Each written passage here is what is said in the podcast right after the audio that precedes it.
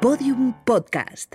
Lo mejor está por escuchar. Este podcast describe y comenta situaciones relacionadas con la enfermedad mental. Trastornos como la ansiedad o la paranoia deben ser siempre tratados por especialistas. Hey, pa, eh, ¿puedes venir a recogerme al instituto? Todo bien, solo no quiero estar aquí. ¿Puedes? Porfa. La gran metáfora cinematográfica sobre la procreación es desde luego la película Alien y todas sus secuelas. Olviden por un momento lo simbólico de la violación y el parto. Olviden la convivencia forzada en lugares claustrofóbicos, oscuros, laberínticos. Olviden todo eso.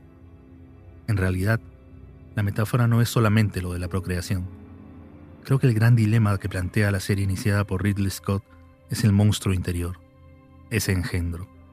En la película de 1979, vemos a John Hurt cenando con sus compañeros justo antes de que una bestia horrenda le reviente el estómago y se escape. Ese momento es horrible, ¿no? Olvídenlo. El momento más aterrador ocurre justo unos segundos antes, cuando John Hurt devora sonriente, con bastante apetito, unos fideos. Ahí lo tienen, el momento más aterrador de la historia del cine, la sonrisa de John Hurt, en una reconfortante cena familiar.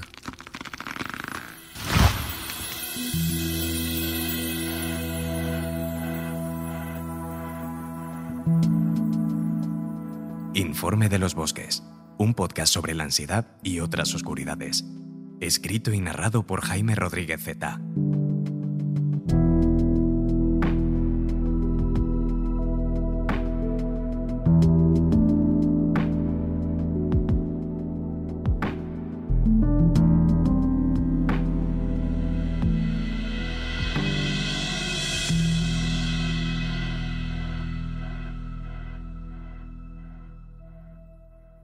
ojos eran niños y mi corazón un botón más de mi camisa de fuerza. Carlos Oquendo de Amat.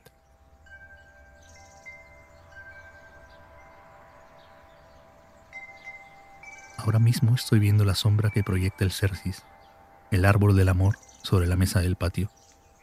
Se mueve tan lentamente que es casi como ver el tiempo. Cuando empecé a padecer de ansiedad pensaba que el miedo ocurría como una respuesta fisiológica ante alguna amenaza. Y sí, mis primeros ataques de pánico aparecían en situaciones de tensión o de una revisión profunda de mis propios fracasos. O qué sé yo, ante noticias inesperadas que tenían que ver con el dinero o el trabajo. Pero todo eso fue cambiando con el tiempo, y pronto la ansiedad empezó a manifestarse más profundamente en momentos de tranquilidad, de vacaciones, en momentos de lectura. Estar en la playa me produce muchísima ansiedad el ecosistema de los centros comerciales, la música de los ascensores, el ruido blanco de las habitaciones de los hoteles. Siempre que pienso en los momentos más felices de mi vida, me imagino volviendo a esos instantes como un observador. Veo a mi hija Coco corriendo por un pasillo en nuestra casa de Barcelona. Me veo a mí mismo de niño doblando una calle de Lima y recibiendo una bocanada de viento en la cara cuando iba a comprar el pan para el desayuno me veo en la piscina de Carabanchel, persiguiendo a los niños en círculos en un día soleado. Oigo sus risas. Veo los rostros de las mujeres a las que he amado. Escucho sus voces.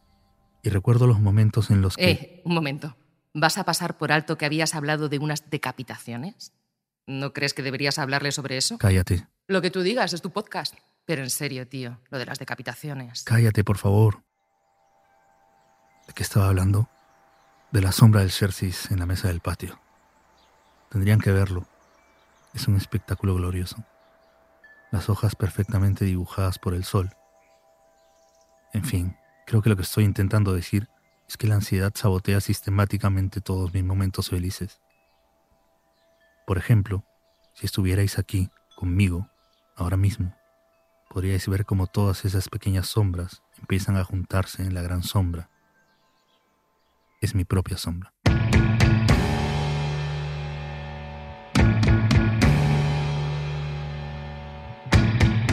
Bueno, esto es un podcast sobre la ansiedad. ¿Qué esperabais? ¿Risas enlatadas? Os voy a contar algo risible. Una vez mi viejo me escribió una carta. Yo no había cumplido los 18 años. Era una carta en la que creo que por primera vez en su vida mi padre intentaba decirme algo. No recuerdo mucho de ella, No sé si estaba llena de justificaciones o de frases vacías, pero en una parte me decía algo así como que sentía que la serpiente se enroscaba en su corazón. ¿Qué estaba diciéndome? Nunca le contesté. Nunca hablamos de eso, pero guardé la carta durante años, atesorándola, esperando el momento adecuado para volver a ella. Nunca volví a leerla. Solo recordaba esa maldita frase todo el tiempo. La serpiente se enreda en mi corazón. Un día, hace no mucho, decidí que finalmente abriría otra vez ese sobre viejo, desdoblaría las páginas amarillentas y escucharía la voz de mi padre hablándome. Al abrir el sobre, resultó que lo que había guardado no era la carta, era otra cosa. La lista de la compra, la letra de una canción, qué sé yo. En algún momento debí confundir los sobres y estuve guardando en un cajón las palabras que no eran. Así que ahora solo tengo esa frase. A eso ha quedado reducido ese intento, a la serpiente enredándose en tu corazón.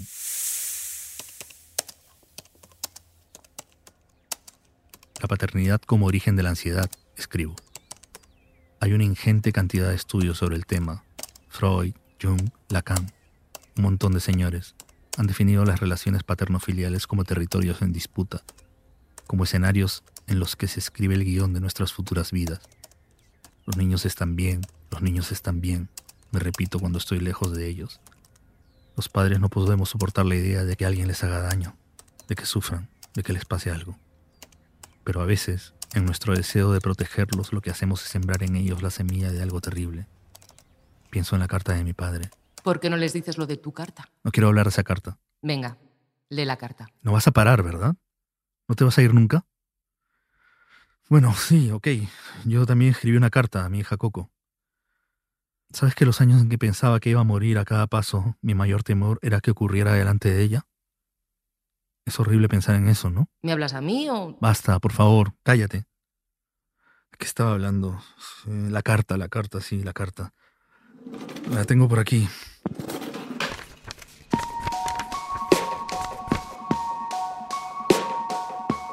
¿Por qué cantas siempre la misma canción? ¿Por qué haces las cosas tan difíciles? Todos tus árboles sombríos, todos tus guerreros, tus estrellas en el cielo. ¿Esa es la herencia que te dejo? Escucha, cuando me haya ido tendrás que aprender a olvidarme muy rápidamente. Al principio será difícil. Si pudiera me ataría como Ulises al mástil de esta nave en llamas. Si pudiera evitaría perseguirte, pero te perseguiré. Me deslizaré sobre tu frente húmeda, agitaré tus pestañas, entraré en tu cabeza. Todas esas escenas me llenan de terror incluso ahora. Preferiría convertirme en piedra antes que volver a ti, pero sé que volveré. Sé que alimentaré de alguna manera la curiosidad y sé también que me odiarás al comprobar que es solo el vacío de mis ojos lo que hay detrás de ella. Lo sé, entiendo el apetito por esa última lección, aquella que me traería de vuelta, pero la conversación siempre quedará trunca y te revolverás en tu desoladora comprensión intentando alcanzarme. Tienes que darte cuenta de que no podrás alcanzarme. Ya no. Es todo lo que puedes esperar de mí ahora, cariño, cariño mío. Seré desolación, partícula de locura flotando en tus sueños, gravedad. Escucha, cuando me haya ido tendrás que aprender a olvidarme muy rápidamente, porque de lo contrario no te dejaré vivir. Necesito que pactes conmigo ese sendero. Necesito que renuncies. Haz de mí el recuerdo que no merezco ser, si quieres. Nunca la vida. Conviértete en la vida. No intentes nunca salvarme porque nunca he estado a salvo. No te preguntes dónde estoy, porque no hay un lugar o un no lugar. Úsame como rampa para el odio si quieres. Písame, porque para ese momento seré concepto y no existiré más que en tu imaginación, y aún en ella jugaré un papel secundario.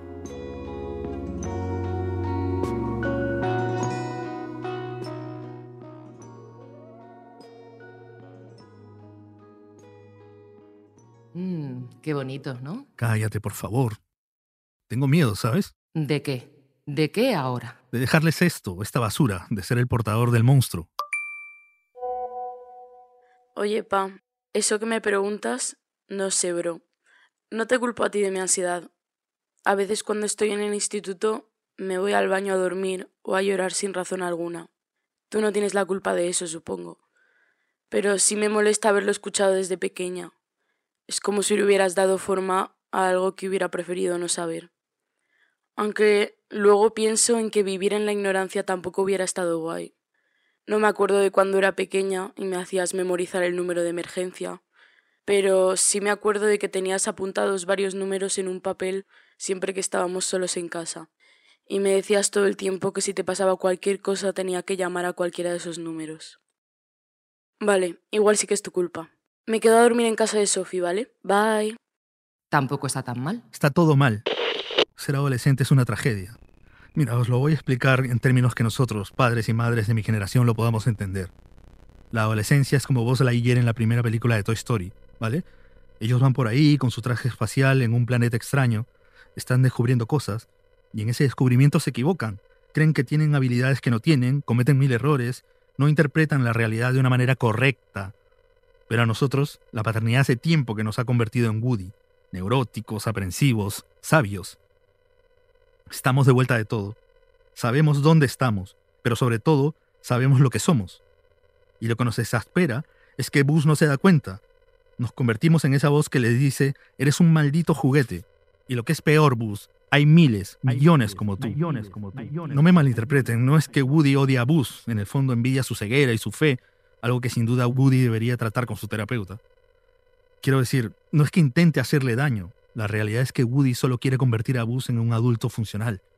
En realidad, quiere protegerlo del desastre. Y cree que la manera de hacerlo es haciéndolo asumir la realidad correctamente. Y Buzz resiste. Se resiste todo lo que puede, hasta que descubre en una pantalla que es en efecto un juguete. Y ahora tiene el corazón roto. Porque lo único que tenía era la certeza de esa individualidad que ya no existe entonces, eso es lo que hacemos los padres. Les rompemos el corazón.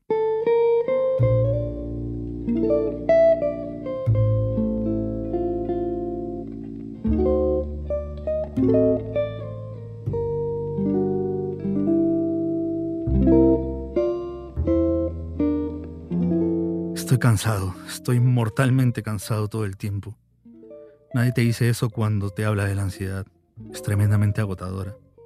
¿Sabéis esa sensación cuando vas tarde al aeropuerto y sabes que estás a punto de perder el vuelo, pero tienes una remota esperanza de llegar y un segundo después sabes que no vas a llegar, pero igual corres y corres arrastrando una maleta, cargando la mochila con un imbécil porque te has quedado dormido o no has calculado bien el horario de los trenes o te quedaste atrapado en el tráfico y no hay nada, absolutamente nada que puedas hacer para cambiar eso? No, eso no es mi vida. Mi vida es como el avión yo solo soy el que corre cada día, todos los días, a todas horas. Necesito tanto descansar. Pregunta a mamá si vas a venir a cenar. Bueno, tal vez esté bien eso también, ¿no? Eso es, una reconfortante cena familiar. ¿Qué podría salir mal? Podría salir mal. Podría salir mal.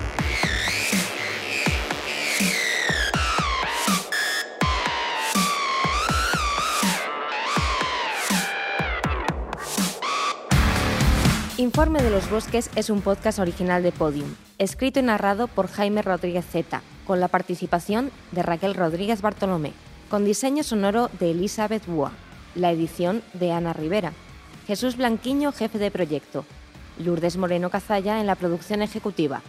Todos los episodios en podiumpodcast.com y el resto de agregadores.